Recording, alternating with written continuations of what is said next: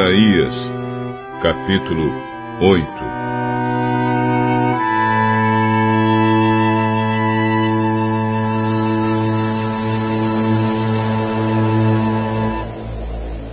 O Senhor Deus me disse: Pegue uma tabuleta grande e escreva nela, em letras bem grandes, o seguinte: Maer Salal Hasbas. E procure dois homens de confiança, isto é, o sacerdote Urias e Zacarias, filho de Geberequias, para servirem de testemunhas.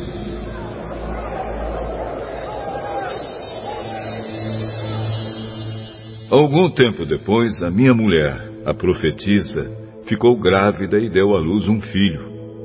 Aí o Senhor me disse: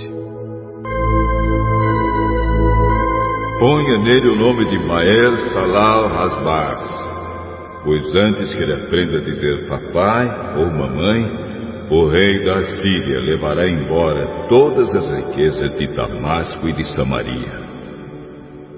O Senhor falou comigo de novo. Ele disse: Esse povo não quis as águas calmas do riacho de Siloé e está tremendo de medo do rei Rezim e do rei Peco. Por isso, eu, Senhor, vou trazer o rei da Síria e o seu poderoso exército para atacarem esse povo. Eles avançarão como uma enchente do rio Eufrates que sobe acima das margens de todos os canais e de todos os rios que desembocam nele. Eles invadirão a terra de Judá como as águas de uma enchente que cobrem tudo e sobem até o pescoço da gente.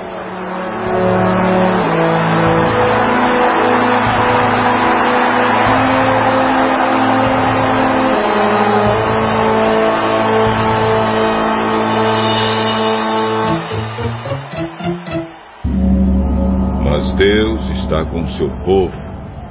As suas asas abertas protegem a terra prometida. Reúnam-se, povos, mas fiquem com medo. Escutem, todos os países distantes. Preparem-se para a guerra, mas vocês serão derrotados. Sim, preparem-se para a guerra, mas vocês serão derrotados. Façam planos, mas eles não darão certo. Resolvam o que quiserem, mas tudo fracassará, pois Deus está conosco. O Senhor Deus pôs a sua poderosa mão sobre mim e avisou a mim e aos meus seguidores que não andássemos no caminho que o povo estava seguindo. Ele nos disse: Não pensem que tudo que o povo chama de revolução seja revolução mesmo. Não fiquem assustados. Não tenham medo daquilo de que o povo tem medo. Pelo contrário, fiquem assustados por minha causa e tenham medo de mim, pois eu, o Senhor Todo-Poderoso, sou santo. Eu serei um templo para abrigar vocês Serei também uma pedra e uma rocha que fará com que os povos de Judá e de Israel tropecem e caiam. Serei uma armadilha e um laço para pegar os moradores de Jerusalém. Muitos tropeçarão, cairão e se despedaçarão.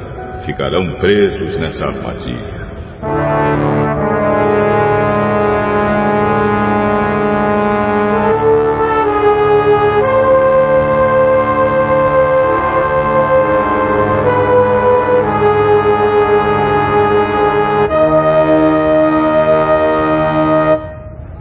Disse aos meus seguidores: Guardem a mensagem e lembrem dos ensinamentos que o Senhor me deu.